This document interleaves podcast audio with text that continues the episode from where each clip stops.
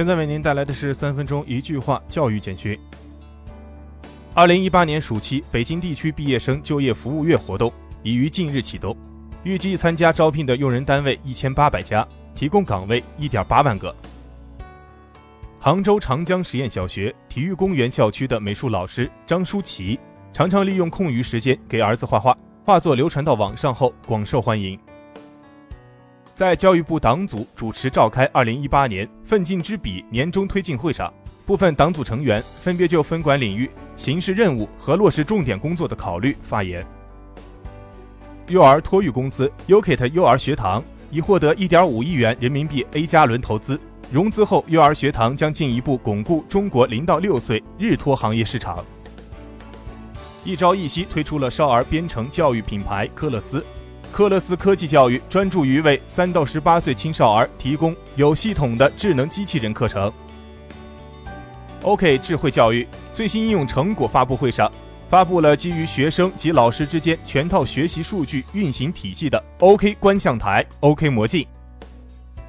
近日，全国益智课堂与学生思考力培养教学观摩研讨会在黑龙江省大庆市举行，来自全国二十四个省份近两千名代表参加。河南省教育厅公布首批八十所河南省中小学创客教育示范校名单，并予以资金奖励，以培养具有河南特色的创新教育文化。上海出台关于促进和加强本市三岁以下幼儿托育服务工作的指导意见，目前已有十一家托育机构获得了依法开展托育服务的通知书。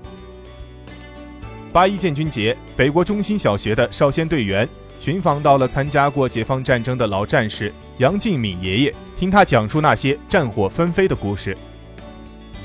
浙江省2018年高考招生第二段平行志愿投档录取已结束，本轮普通类、艺术类、体育类招录新生近九万人。日前，教育部职业教育与成人教育司对2018年全国职业院校技能大赛常规赛获奖名单进行了公示。选手来自全国三十四个地区。体育总局举办电竞公开赛，首届比赛的共有首届比赛共有四个比赛项目，包括绝地求生、英雄联盟等项目。媒体称此举为网瘾少年证明。日前有文章称，北大专硕住宿资源紧张，至少有百分之四十的专硕新生需自行解决住宿问题。有学者表示，可考虑改变寄宿制。